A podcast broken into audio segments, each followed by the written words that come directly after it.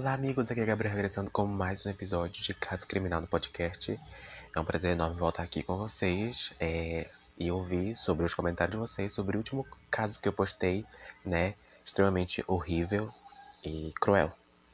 E esse, essa semana, a partir dessa semana, vamos começar um quadro de novos casos criminais sobre serial killers. E hoje é um terrível também. Sem enrolação, é sobre William Bonney. Estrupava e assassinava jovens na estrada. Ele estrupou e matou 21 jovens. Alguns deles sofreram torturas e tiveram seus corpos deixados nas rodovias na Califórnia.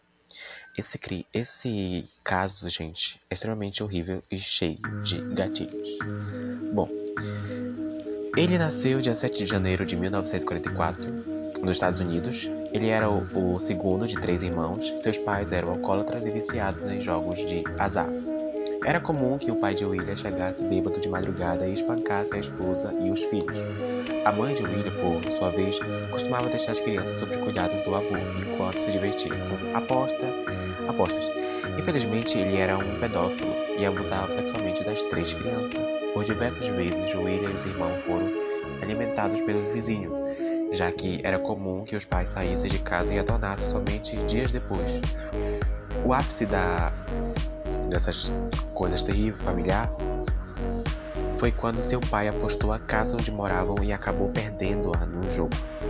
A família ficou desabrigada e William passou a viver no orfanato dos 6 aos 9 anos de idade. Aos 10 anos de idade, ele foi preso por roubar placas de carro e acabou num centro de detenção juvenil para crimes menores. Na sua adolescência, voltou para casa da mãe e começou a molestar crianças pequenas.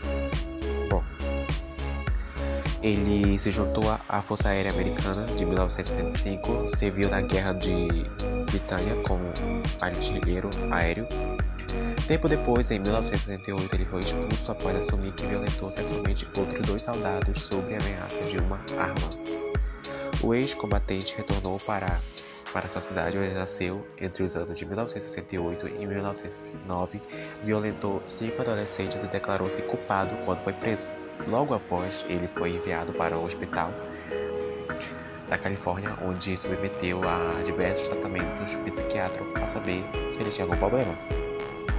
Em 1971, após um laudo psiquiátrico que dizia que William tinha totalmente consciência de seus atos, ele foi enviado para a prisão e teve seu tratamento médico encerrado. Em 1964, ele foi solto, com base em um novo laudo dado por um contraditório que dizia que ele não seria mais um perigo para os outros. Foi o laudo que deram. Apenas 14 meses após sua soltura, ele foi condenado novamente a 18 meses de prisão por ter violentado David McVicker, de 14 anos.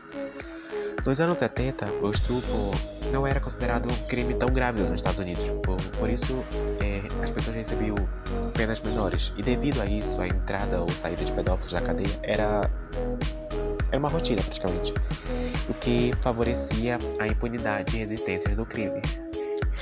Em, em 1978, dia 11 de outubro, William Bonner estava na rua novamente e ele passou a trabalhar como caminhoneiro. Acredita-se que tenha estrupado e até matado muitos garotos nessa época.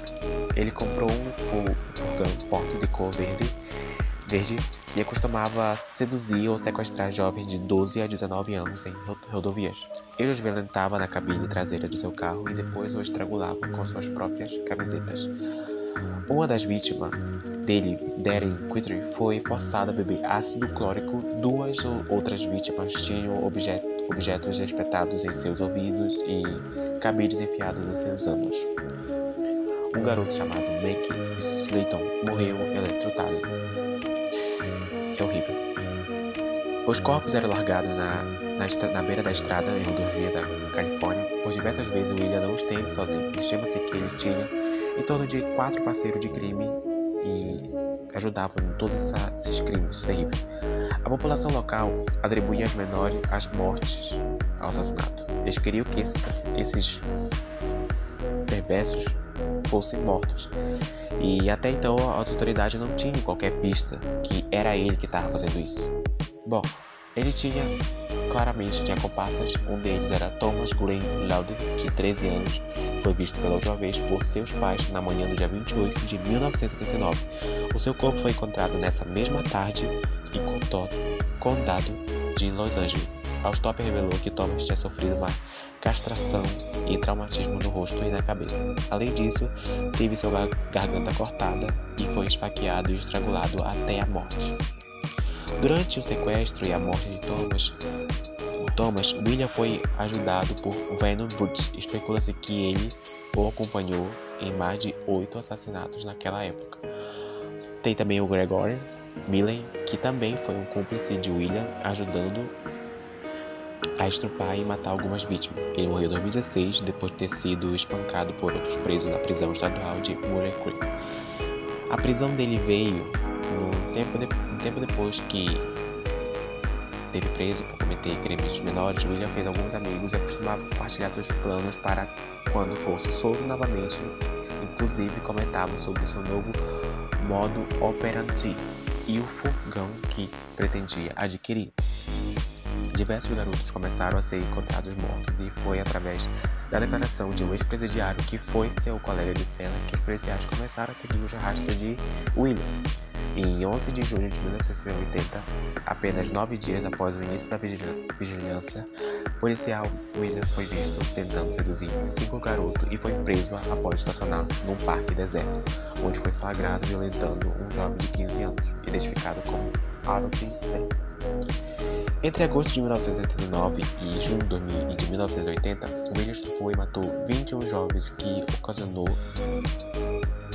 a fazer mais de uma vítima por dia. Ele foi condenado à pena de morte e aguarda 17 anos preso.